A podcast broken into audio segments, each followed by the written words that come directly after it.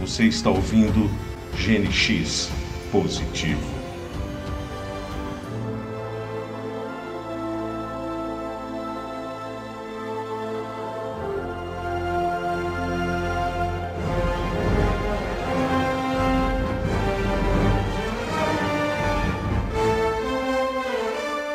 Olá, sejam todos muito bem-vindos.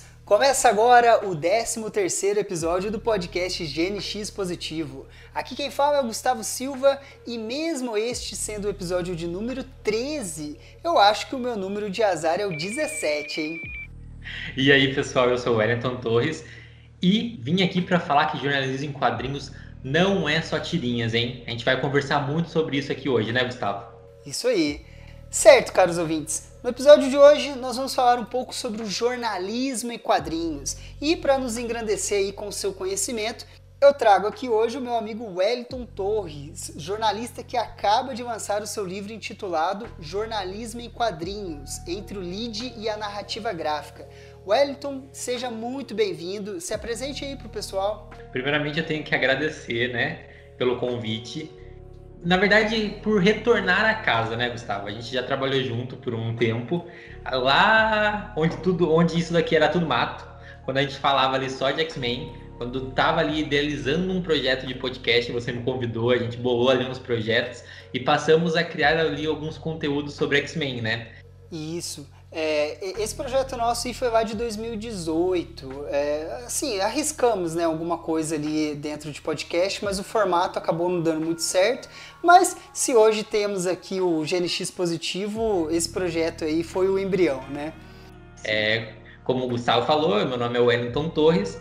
É, eu pesquiso sobre jornalismo em quadrinhos e recentemente eu lancei um livro-reportagem do tipo perfil.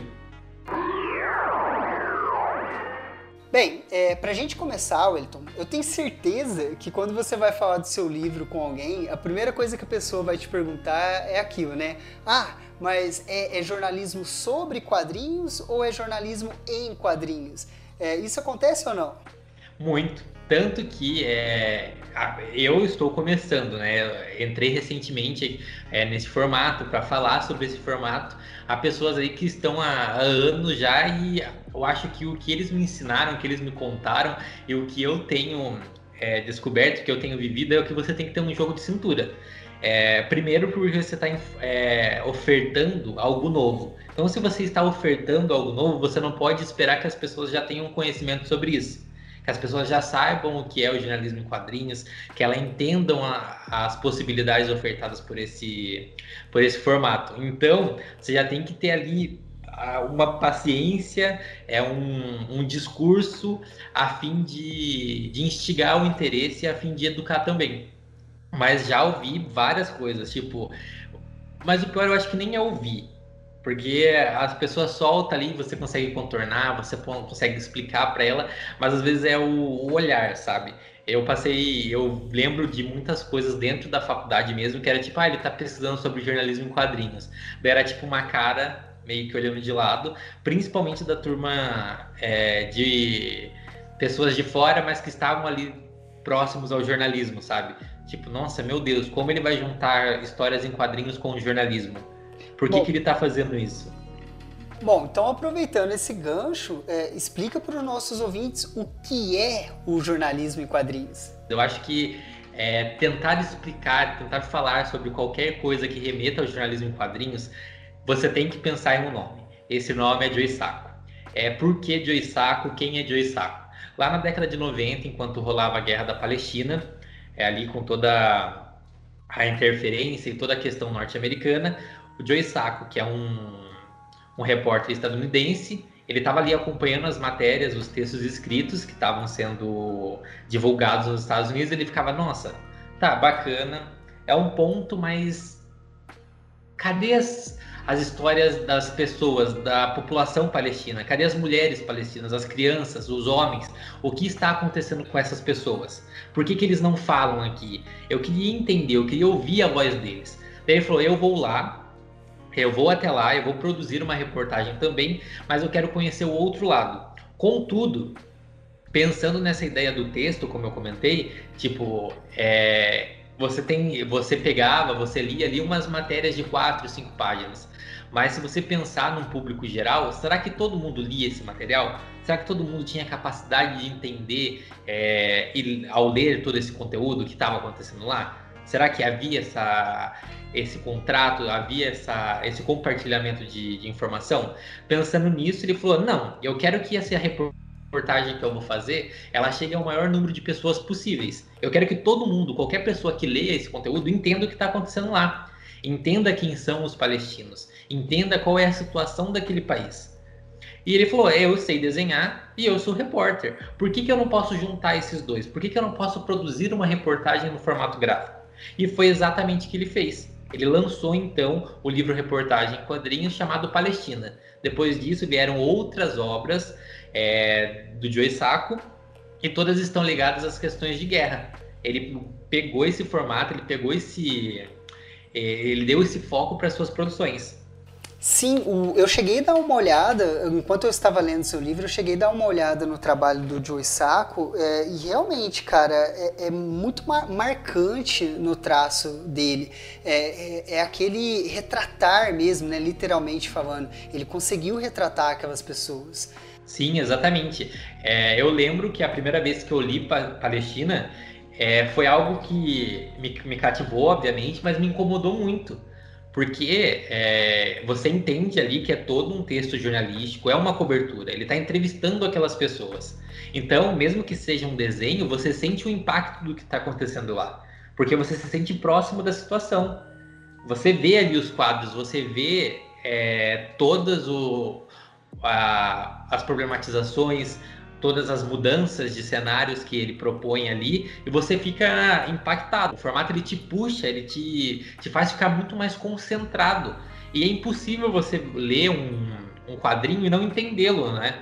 É, é muito difícil isso acontecer. Sim, é, e, e, diferentemente de uma, de uma reportagem mais tradicional, de jornal impresso, site, rádio ou TV, é, o, o, processo de criação do jornalismo em quadrinhos possui é, mais etapas, né? É, você pode contar pra gente um, um, pouco de como que é o processo de produção é, de uma reportagem em quadrinhos? Sim, vamos lá. É, na questão jornalística que a gente fala, que é você pautar o, o que você quer é, produzir, né? Qual será o seu foco? É, entrevistar as pessoas, entrar em contato com essas pessoas, é, como que você vai é, guardar esse conteúdo, se você vai gravar por vídeo, se você vai gravar por áudio, se você vai, vai fazer decupagem, que é você pegar todo aquele material em áudio e transformar em texto primeiro, tudo isso ele é o trabalho do jornalista, isso não muda dentro do jornalismo em quadrinho, é a mesma coisa. O que vai mudar é pós a a elaboração ali e após o contato com a fonte. Depois que você tem ali todo o conteúdo, depois que você tem todas as suas perguntas respondidas, é, você pode, por exemplo, no livro eu explico que há profissionais que fazem, fazem de determinadas maneiras. Por exemplo, um faz uma reportagem, ele escreve toda a reportagem em texto, depois que ele faz isso, ele elabora um mapinha. Ah, isso daqui vai ser transformado em imagem, isso daqui vai continuar em texto. Isso em imagem, isso em texto. Aí ele tem ali o primeiro passo para começar a desenhar, para começar a produzir a parte gráfica ou convidar um outro profissional para fazer isso. É, o jornalismo quadrinho ele permite essa colaboração. É, há profissionais, jornalistas quadrinistas que produzem tudo, que são responsáveis tanto pelo acompanhamento jornalístico quanto pela produção gráfica, e também há profissionais como um, uma das fontes que eu tenho no livro, que ele faz só a, a parte jornalística. A parte gráfica ele tem uma companheira, ele tem alguém que trabalha junto com ele que unifica. Mas essa questão da produção ela é basicamente isso. É você mantém o padrão jornalístico, aí há a questão da, da parte gráfica. Daí você pode fazer um roteiro antes de você produzir o desenho, ou você pode produzir o desenho ao mesmo tempo que você elabora a questão jornalística. Ah, eu estou ouvindo esse áudio aqui, estou decupando esse áudio, e a pessoa está falando que ela se sentiu muito triste quando ela passou por aquela situação. Você já pode estar desenhando, sabe? O profissional já pode estar desenhando a pessoa triste, desenhando o cenário e nas falas ele pode contextualizar é, como texto ou também ele pode colocar um balão ali da pessoa conversando ou da pessoa pensando algo que foi relatado na entrevista, sabe? É, uma, a minha experiência própria com essa com a, com a questão da produção, que eu posso contar, né? É que eu tenho ali na introdução do meu livro duas páginas em quadrinhos, mas eles são autobiográficos. Eu sou o personagem ali. Então, o como eu criei essas duas páginas? É, no processo do livro, eu havia elaborado a introdução em texto. Eu queria que fosse em texto, então eu havia escrito, né?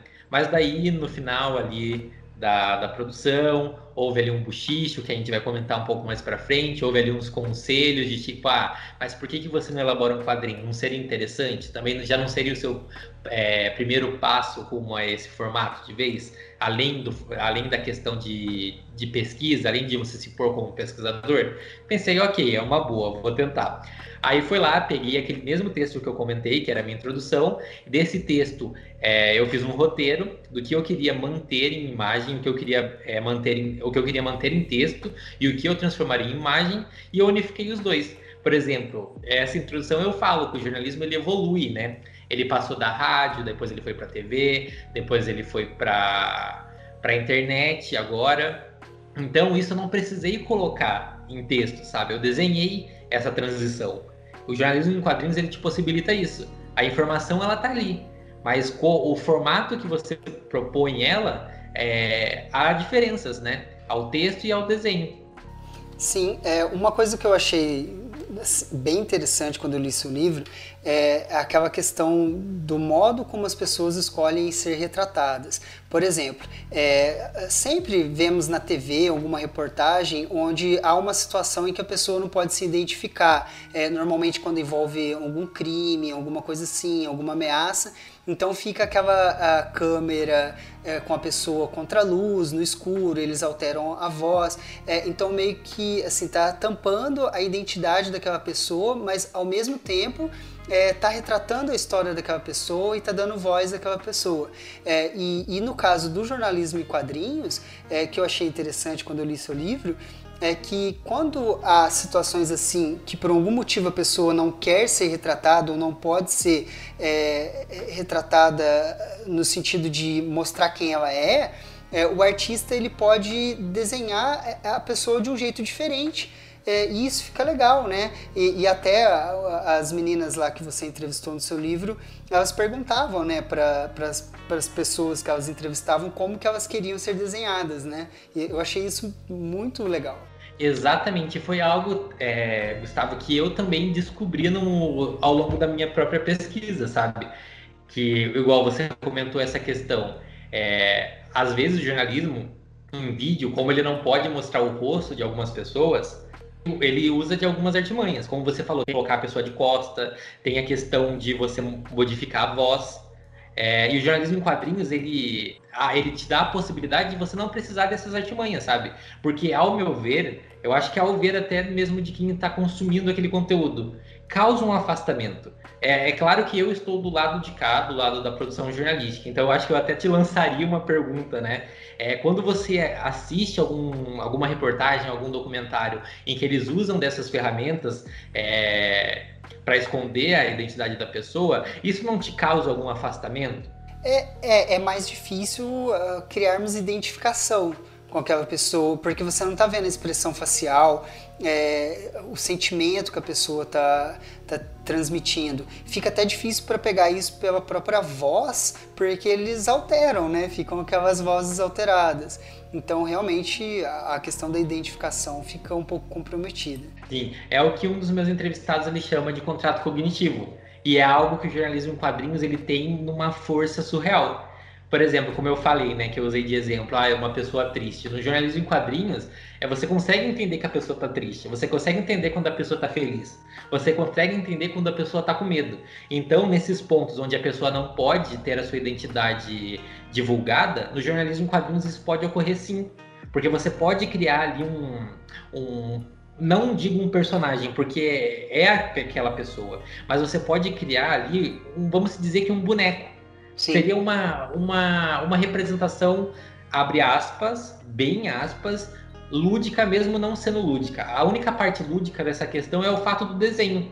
Sim. Sabe? Então, e, por exemplo, a gente fala lá no livro sobre a questão das mulheres em prostituição.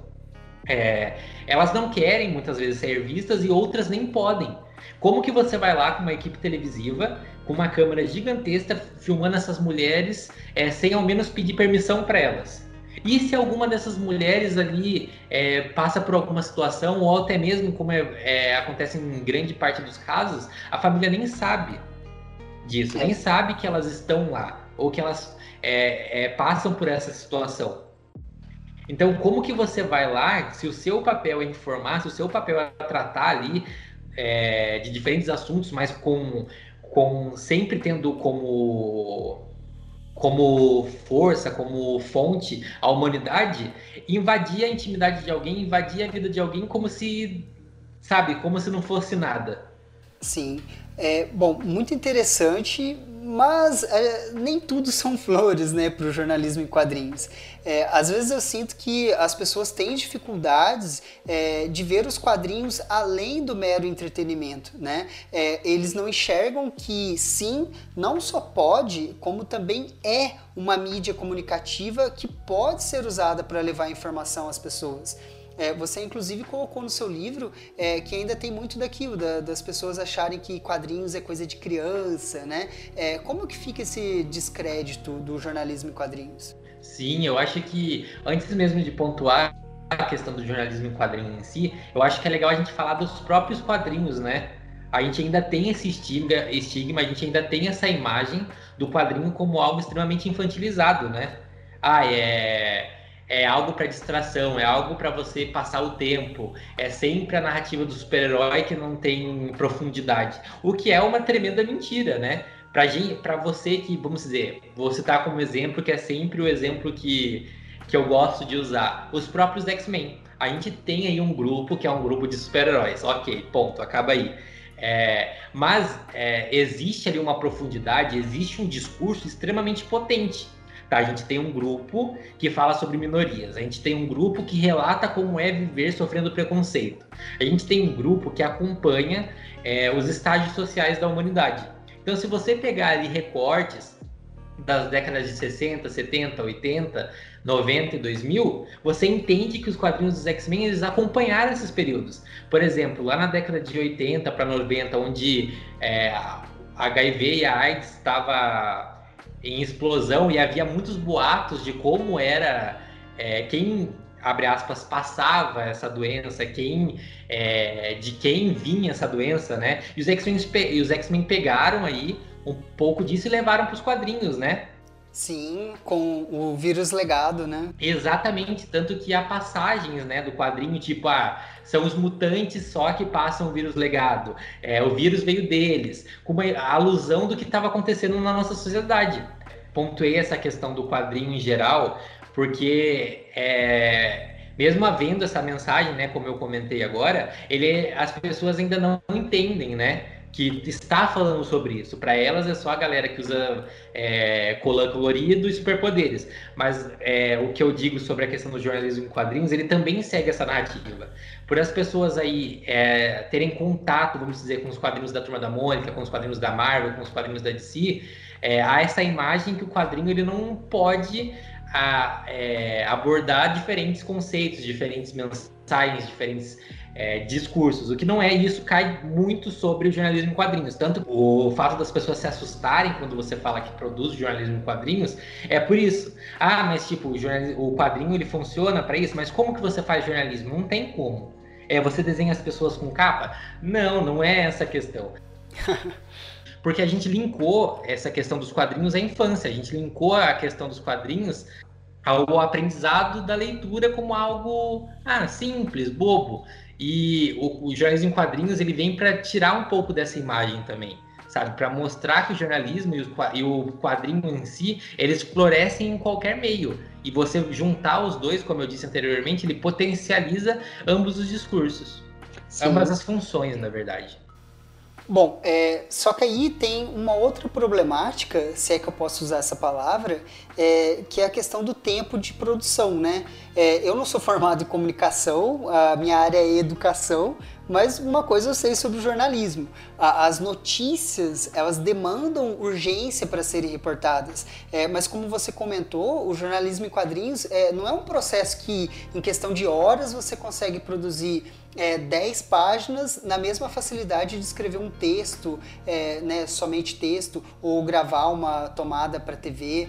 É, inclusive você pontuou isso no seu livro. É, como que fica essa questão da urgência da notícia no caso do jornalismo em quadrinhos? É, como o jornalismo em quadrinhos ele ainda é um formato muito marginal, ele ainda ele segue a margem né, é, da TV, do jornal impresso, da revista, ele não pega, ao menos o que eu pude acompanhar e o que eu tenho conhecimento, dos exemplos que eu pude ter contato também, ele não, ele não pega essas matérias é, diárias, sabe? Eu, eu acho que há possibilidade, seria bacana aí, mas eu acho que teria que ser uma equipe muito grande, que não é o que acontece na produção dos jornais em quadrinhos, geralmente é um ou dois profissionais, mas ele, ele vai atrás de, de temas que, que possibilitem você produzir reportagens, que, no, que nos quadrinhos se assemelham aos às graphic novels, sabe? São conteúdos mais extensos, aquele conteúdo que você tem que ter um, um contato maior com a fonte, onde você também amplifica aquele discurso, sabe? Você vai atrás de,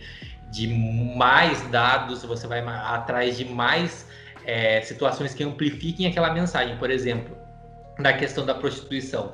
Você não entrevista só uma ou duas pessoas, você entrevista várias pessoas, você entrevista órgãos, você acompanha a, a rotina daquela de uma mulher, de, de duas mulheres, ou da associação, como é o caso da Cecília Tangerina, que a gente vai comentar depois. O jornalismo em quadrinhos, como eu disse, ele foca mais nessas, é, nesses conteúdos que possibilitem algo maior, algo que vai além do texto comum, que vai além do texto de uma ou duas páginas não é aquela coisa diária, né? É quase, quase que instantânea, que dá para você apurar e em questão de poucas horas já avançar a, a matéria, né? Realmente vai por um outro caminho mesmo. Como eu disse, ele vai além, né, do, do comum. Ele vai além ali de você pegar uma nota, ele vai além de você checar uma informação. Ali é você ofertar uma narrativa, ali é você ofertar uma história. Eu trabalho com jornalismo vamos dizer que, entre aspas, diário. Eu cuido mais da, da parte de reportagens, que é um pouco mais extensa, mas elas são todas em textos, só que semanais. É, então é, é, diferente. Eu só preciso entrevistar duas fontes para uma reportagem. Eu só preciso montar ali um texto. Eu não tenho as outras questões do jornalismo quadrinhos. Eu não tenho ali que desenhar várias páginas, que é o que acontece. Porque o jornalismo quadrinhos não é só você é, produzir uma página ou duas. Como é uma reportagem, vai demandar muito mais trabalho, né? Muito mais espaço. Sim. É, outra coisa que chamou minha atenção no seu livro, que eu queria comentar com você agora, é aquela questão da, da remuneração, né?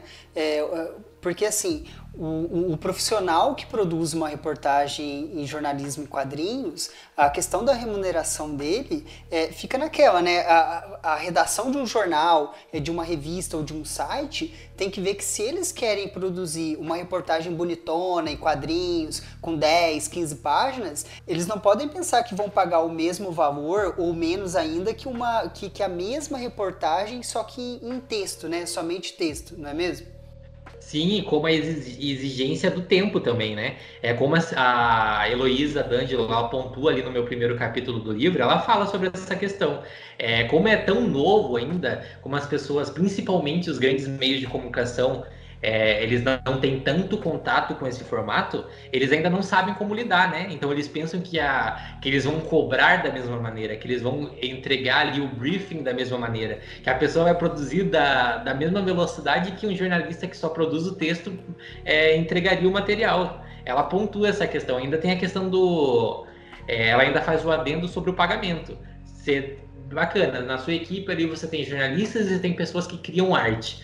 Então você paga a pessoa que, que, que escreve, você também paga a pessoa que cria arte, mas nesse caso, é você vai ter isso numa pessoa só. Né, que é o jornalista quadrinista. Ele, além de produzir a reportagem, de produzir todo o conteúdo jornalístico, ele desenha esse material. E daí você vem e fala que você vai pagar a mesma coisa que você pagaria para um jornalista só. Imagina como esse profissional que está entregando algo novo, ele vai reagir. Ele vai ficar, não, pera, como assim? Ah, é, se, se eu produzisse só o texto e você enviasse isso para alguém e essa pessoa fizesse, vamos se dizer, é, uma arte gráfica que não fosse uma narrativa gráfica, que não fosse um quadrinho como a gente conhece. Você pagaria para essa outra pessoa, não pagaria? Então você está me exigindo dois trabalhos e vai me pagar por um só. Isso ao menos não, isso não faz o menor sentido, né? Mas como eu disse, tem essa questão de ser algo novo. O mercado ainda não sabe como reagir a este formato, que é aquela questão da necessidade de ampliar e falar mais sobre jornalismo quadrinho. Se você não é visto, você não é lembrado e as pessoas não conseguem entender sobre o que você está falando ou propondo, né? Sim. Bom, Elton, é, apesar né, de todos esses grandes desafios, o, o, jornalismo em quadrinhos ele tem sim suas vantagens, né? É, assim, pelo menos eu, como professor que trabalho com alunos, que muitas vezes tem dificuldades de, de interpretar uma frase e que dirá um texto, é, eu vejo na narrativa gráfica uma forma mais facilitadora e, e até, por que não, mais democrática mesmo é, de levar informação às pessoas. Porque é o que dizem, né? É, uma imagem vale mais que mil palavras. Sim, exatamente como eu comentei, né? Se você sair perguntando para as pessoas na rua como elas aprenderam a ler, provavelmente foi com tirinha, foi com, com histórias em quadrinhos, aqui no Brasil, principalmente com a turma da Mônica, né? Eu acho que é até legal é, esse momento para a gente criar um personagem. Vamos lá. Vamos falar aqui sobre o Pedro. O Pedro, ele não tem uma formação educativa tão elevada, então ele não teria tanto interesse ou ele não teria tanto embasamento para pegar e ler um texto lá de quatro páginas, uma reportagem extensa falando sobre aborto, por exemplo, que é um assunto que muita gente fala, mas pouca gente entende. E mas por que, que será que pouca gente entende? Será que o formato que a gente está oferecendo para essas pessoas não está inviabilizando que elas entendam esse conteúdo? Será que se você pensar numa forma, vamos dizer, já puxando a sardinha, né? Se você não pensar em levar esse conteúdo na forma de quadrinho, será que o Pedro é, ele não entenderá melhor? Será que o Pedro, ele, ao ler ali os quadrinhos, ao ler né, a narrativa gráfica, ao decodificar ali os desenhos, ele não vai entender de maneira muito mais eficaz, ao ponto que ele guardará também na memória a tudo aquilo que, que ele observeu de maneira muito mais é, eficaz do que se fosse só no texto? Sim, com certeza. Sim, e outra coisa também, né? Você, vamos dizer, eu peguei esse exemplo do aborto, né? A gente tem muitas reportagens escritas sobre o aborto. Então, esses textos eles acabam caindo, vamos dizer, na mesmice, né? É difícil alguém pegar esse conteúdo e falar, vou ler isso aqui e vai lembrar dele na próxima semana, daqui um mês, daqui um ano. Mas e se a pessoa lê isso no formato de quadrinho? Já não é um baita diferencial ser em quadrinho? E agora sendo jornalístico, será que a pessoa vai esquecer isso de maneira tão rápida? Eu duvido muito. A primeira vez que eu li Palestina, por exemplo, eu tinha 16 anos. Eu nunca tirei isso da minha cabeça. Eu nunca esqueci e eu entendi de fato ali a questão da guerra, a questão da Palestina, lendo a reportagem em quadrinho, porque é um diferencial. É, você ter essa proposta diferente, ela possibilita que você é, guarde isso na, na memória de um modo diferente é, fica muito mais, mais fresco, né? Sim. Bom, Elton, é, agora eu queria jogar uma pergunta para você, cara. É, o que, que você espera é, para o futuro do jornalismo em quadrinhos? Cara, eu espero visibilidade. Eu acho que é isso que o formato mais necessita, sabe? É, como eu disse, né? Eu cheguei agora, eu tô ainda na, na questão da pesquisa, que é o que eu gosto. Eu gosto da, do, do, pesquisar, eu gosto do, do, conhecer, eu gosto de poder entrevistar as pessoas. E o livro ele me ofertou isso. E ele me, me ofertou entender como que essas pessoas elas se veem no mercado, como elas é, veem a produção do jornalismo em quadrinhos. E é, ao bater tantos papos com elas, né? Eu não poderia desejar outra coisa, a não ser visibilidade. Aqui, meios de comunicações grande, é, a revistas, jornais, até mesmo programas de de TV, sabe? Que abram espaço para esses profissionais, que abram espaço para esse formato, para falar, olha, a gente tem aqui outro, outra maneira de se produzir jornalismo. Isso não deixa de ser informativo, isso não deixa de ser jornalístico. É, mas é só um formato diferente. Assim como se produzem, se produzem podcasts, assim como se produzem vídeos, assim como se produzem textos jornalísticos, o quadrinho ele também está abrindo espaço para profissionais. E por que não tentar esse formato? Por que não é, ir nesse sentido? Já que a, gente, a, nossa sociedade ela caminha cada vez mais para a questão imagética. Hoje tudo é imagem. Olha o Instagram, olha as nossas redes sociais, é, posts que são cheios de texto ali, muitas vezes as pessoas nem leem, né? Tanto que há memes hoje sobre textão. Ah, tem textão, eu não vou ler. Sabe, será Sim. que não é a hora da gente mudar a forma que a gente vê o, a produção? Com certeza. Bem, é, agora eu queria falar um pouco é, com você sobre o seu livro, que você acabou de lançar no final do mês passado. É, o livro Jornalismo em Quadrinhos, entre o lead e a narrativa gráfica. É, o que, que você tem a nos dizer nesse livro, Wellington? Vamos lá. Eu acho que é legal, antes de falar sobre ele, pontuar como ele surgiu, né?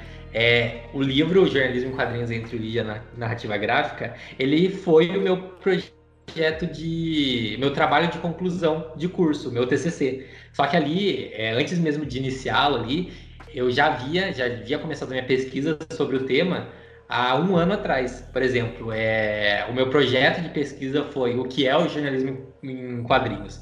Depois a minha monografia ali, a minha pesquisa extensa foi um estudo de caso sobre como se era produzido como se é, né, produzido jornalismo em quadrinhos.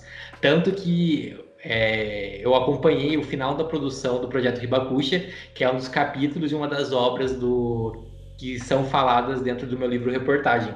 Então ele foi, ele foi um processo que demandou tempo e ele foi feito em etapas. Ele, o livro ele foi o último módulo, né? Ele foi meu a, a cereja do meu bolo. Já havia ali produzido tanto conteúdo, conhecido tanta coisa que não, eu não poderia ir embora, não poderia finalizar o meu curso sem deixar algo que fosse útil, sabe? Porque ao produzir pesquisa sobre o tema, me incomodava muito a questão de não ter embasamento teórico, sabe? Não tinha alguém que falasse, olha, o jornalismo em quadrinhos é isso, isso, isso e isso. Você pode agora pegar essas partes e colocar no seu trabalho e falar, olha, que legal. É isso aqui, sabe? Não ter que é, ir para a questão do jornalismo em educação, ir para tirinhas e para outros formatos, para você fazer um caminho, para você dar a volta em todo um cenário, para daí você montar um, um, arquétipo de jornalismo em quadrinhos, sabe? Eu queria pelo menos ajudar a, a, estudantes de comunicação, a pessoas que são interessadas pelo tema, a terem algo mais direto. Então, espero que as pessoas que ouçam isso e que tenham interesse no formato, olha, é, isso é uma possibilidade Aqui eu estou falando diretamente sobre jornalismo em quadrinhos. Aqui as minhas fontes elas também falam, olha, o jornalismo em quadrinhos é isso. E eu queria proporcionar isso. Agora falando sobre o livro em si, ele é um livro reportagem do tipo perfil, o que seria? É, eu conversei com quatro profissionais, eu queria entender né, o porquê jornalismo em quadrinhos, como eles conheceram esse formato, por que, que eles acreditam nele e qual que é a funcionalidade. E o livro, ele proporcionou que eu, proporcionou que eu expusesse esses pensamentos, que eu desse voz a essas pessoas. É, então eu acho que vem da questão do próprio jornalista, sabe? É, eu estou numa posição que é, me possibilita falar sobre coisas, sobre situações e pessoas que precisam ser ouvidas. É, na minha perspectiva, no que eu descobri com toda essa pesquisa, com todo esse esse tempo, né, de elaboração, era que essas pessoas elas precisam ser ouvidas. E por que não, ali na, nesse momento de experimentação, que é o TCC, né, eu não dar voz para elas? Olha que legal, foi aí que nasceu o jornalismo em quadrinhos e essa é a principal intenção dele, dar voz para essas pessoas, é, falar sobre um formato novo e mostrar o quão é, fértil ele é. Por isso que o livro também ele oferta ali temas totalmente diferentes. Sim, é, é, não só né, dar voz às pessoas que você entrevistou, no sentido delas é, passarem a experiência, mas dar, dar voz também às pessoas que estão dentro do trabalho que, que eles fizeram, né? É, isso que eu queria comentar com você, porque é, de cara o que mais me pegou no seu livro foi a escolha dos casos que você optou por usar de exemplo. É, você poderia ter escolhido qualquer é, tema de reportagem em quadrinhos, mas você escolheu aqueles que contavam histórias da, das minorias, né? É, que, que, que, davam histórias que davam voz àquelas pessoas que precisavam ser ouvidas. É, foi aí que teu livro me pegou mesmo. Parabéns, Wellington. Precisamos de mais jornalistas assim. E eu acho que essa é a própria é a própria questão do jornalismo em quadrinhos, né? Como eu comentei, ele ainda é um formato marginal. Então, automaticamente ele vai atrás de pautas marginalizadas. Ele vai atrás de pautas que não são bem explicadas, de pautas que precisam de ser dissecadas de maneira é, mais coerente, de maneira mais abrasiva, né? Eu falei várias vezes aqui sobre a questão do aborto, sobre a questão da prostituição, mas também, como o Joe Isaac propõe, é a questão da guerra, né? É, e a questão da própria regionalidade que também é pautada no livro. São pontos que é muito comentado. Ah, é, eu sei o que é aborto, eu sei o que é prostituição, eu sei o que o que é a guerra, o que é o que foi a bomba de Hiroshima, eu sei o que é a transposição do Rio São Francisco. Mas será que sabe mesmo? Será que essas pessoas entendem essas esses quatro pontos? Será que elas entendem esses quatro polos de verdade? Não, provavelmente não. Então, o jornalismo em quadrinhos ele vai para essas questões, ele vai para essas pautas que precisam ali ser ampliadas, eles precisam que mais pessoas entendam, precisam que mais pessoas tenham contato com, com essas questões. Bom, é, só para contextualizar para quem está ouvindo, é, até para despertar mais curiosidade para quem ainda não leu seu livro, é, no seu livro você entrevistou quatro pessoas, né? É, você entrevistou a Elo D'Angelo, autora do Quatro Marias, que no trabalho dela ela conversou com diferentes mulheres que, que passaram por situação de aborto, né? Até mulheres que fizeram isso em diferentes épocas. É, você falou também com a Cecília Tangerina, autora do Parque das Luzes, que foi essa que fez o trabalho é, com aquelas mulheres que estavam é, em situação de prostituição, né? Ela entrevistou essas mulheres, retratou elas. É, tem também no terceiro capítulo do seu livro, você falou com a Gabriela Gulit, é, autora do São Francisco, né, que é, ela retratou ali a história de comunidades ribeirinhas que, que dependiam da transposição do Rio São Francisco. E por último, no, no, último capítulo, você conversou com o seu professor, né? O Guilherme Profeta, é, autor do projeto Ribacuxa, é, que tratava ali da, daquela questão das, da bomba de Hiroshima, porém pelo olhar de dois sobreviventes, né? Ele conversou com dois sobreviventes é, da explosão da bomba, enfim. É, eu queria saber agora de você como que foi a sua experiência é, entrevistando a Elo, a Cecília, a Gabriela, o Profeta. Cara, eu lembro que quando eu comecei a produzir o livro, é, como é um TCC, ele acompanha ali o, a periodicidade, periodicidade da universidade, né? Existe aqui ali aquele aquela agenda. Mas como eu produzi sozinho, eu falei, não, não vai ser assim, não. Eu não vou esperar a faculdade voltar, as aulas voltarem, para eu ter contato com essas fontes. É, as minhas aulas voltavam em agosto, daí eu falei, em junho e julho, que eram as férias, eu vou tirar para conversar com eles. E eu consegui o contato do, das três, é, fora o Profeta, o Profeta já tem um contato pela universidade e tal, mas com as três eu consegui contato pelo Instagram. Falei, olha, eu sou estudante de jornalismo, estou produzindo um livro reportagem sobre jornalismo em quadrinhos, e para mim seria de suma importância contar com vocês. E eu lembro que elas toparam super na hora, foi super legal, foi muito bacana, foi muito rápido o contato. E como a gente está num período, ainda está, né, num período de pandemia, é, eu não pude encontrá-las físico, eu não pude é, ir até São Paulo, mas também é, a pandemia ela proporcionou a questão de eu conseguir entrevistar pessoas que eu não teria é, condição, por exemplo, a Gabriela, ela mora em outro estado. Eu não teria como ir para esse outro estado é, num período comum. Então, todas as, essas três entrevistas com ela, com elas, né? Na verdade, duas com a Cecília e com a Gabriela, é, elas foram feitas via Skype. A gente ficou horas conversando com a Cecília, eu acho que eu fiquei quase três horas e a gente parou porque é, já me chamaram e chamaram ela também, porque eu acho que a gente teria continuado muito mais.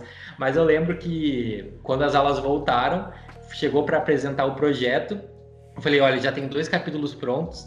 E é isso, a minha orientadora ficou, meu Deus, você precisa de mim? Você precisa da minha ajuda? Você quer alguma coisa? Porque, olha, não é comum você já tá na metade do livro com um semestre que nem começou. Mas eu falei para ela, foi é tão importante para mim falar sobre isso, está sendo tão gostoso produzir sobre isso, que eu não pude esperar começar para ter as orientações. Tanto as orientações vieram depois, que o material já estava ali bem elaborado.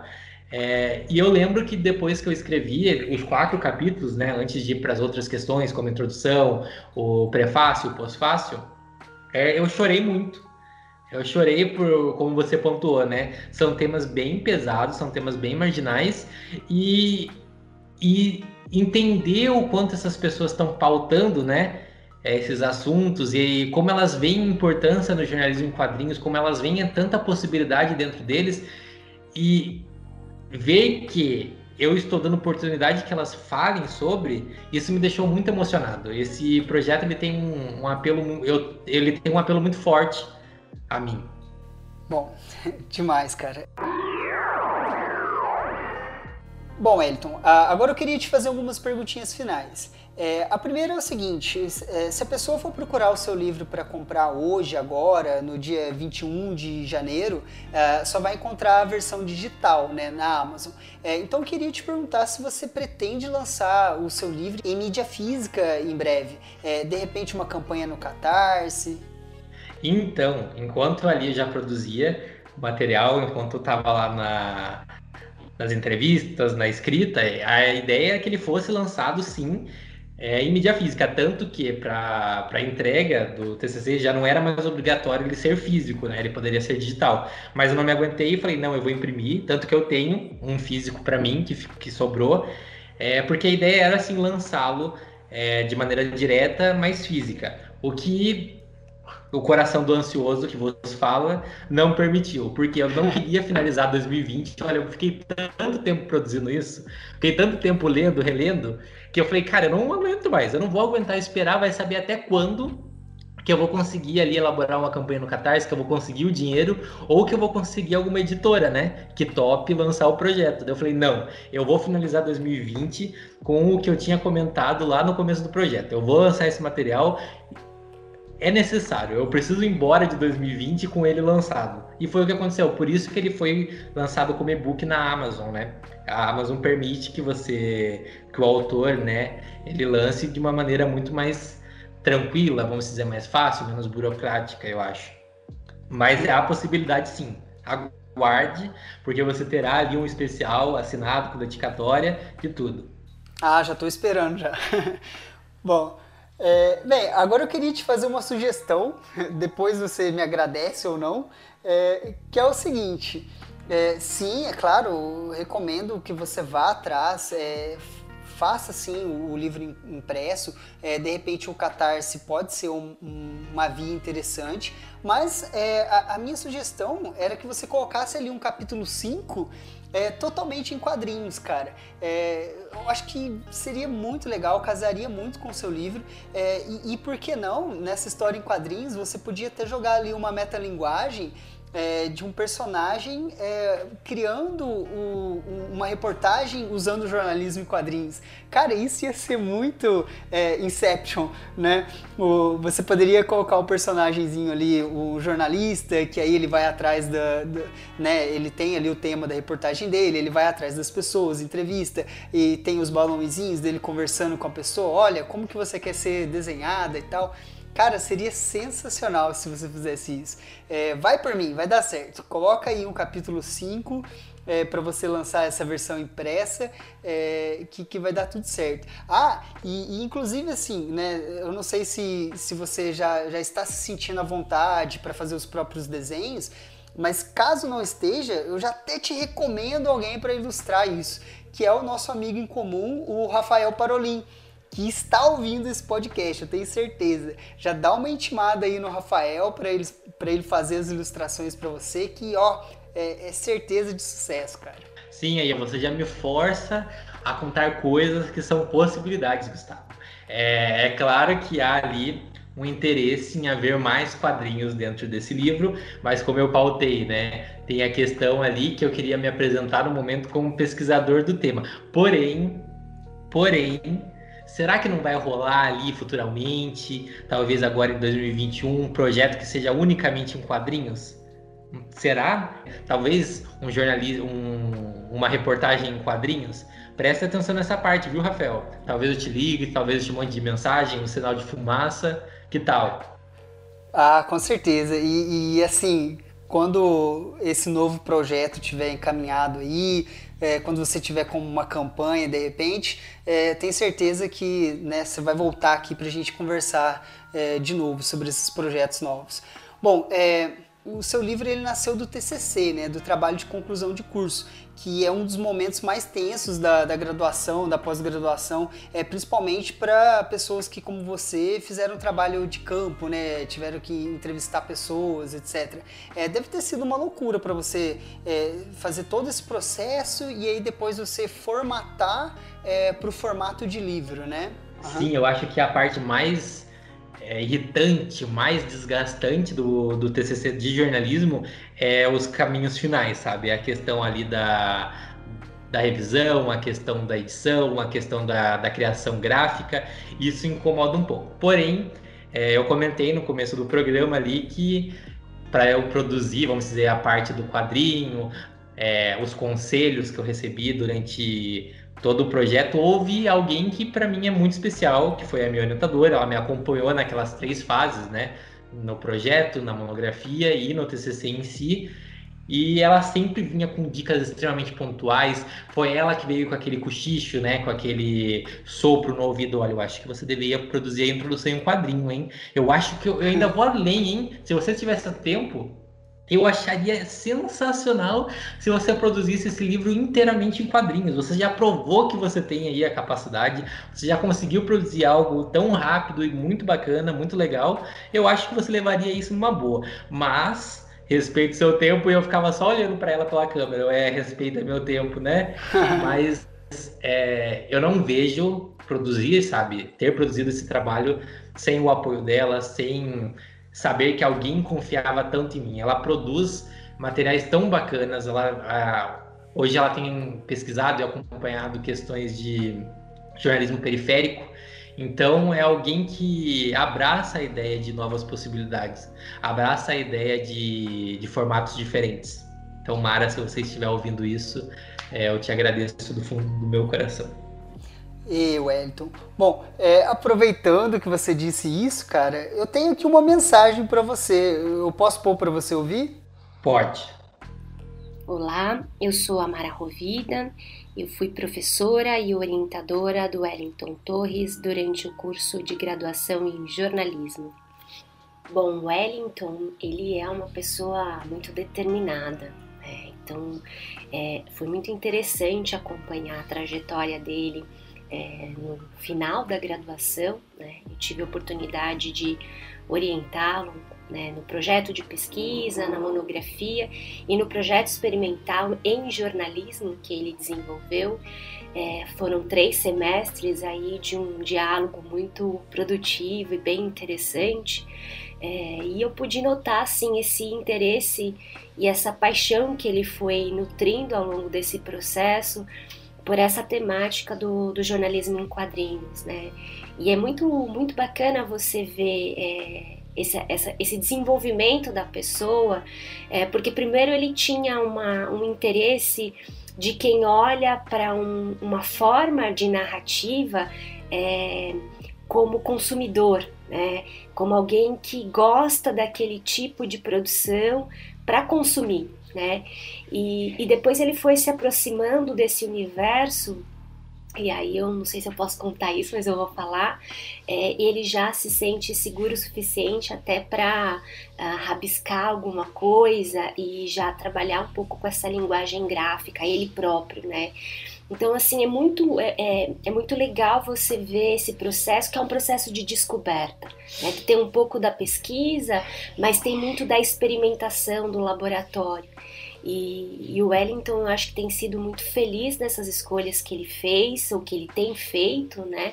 E certamente é um nome que a gente vai ouvir muito ainda falar, é, não só nessa, nesse universo do jornalismo em quadrinhos, mas no universo do jornalismo como um todo.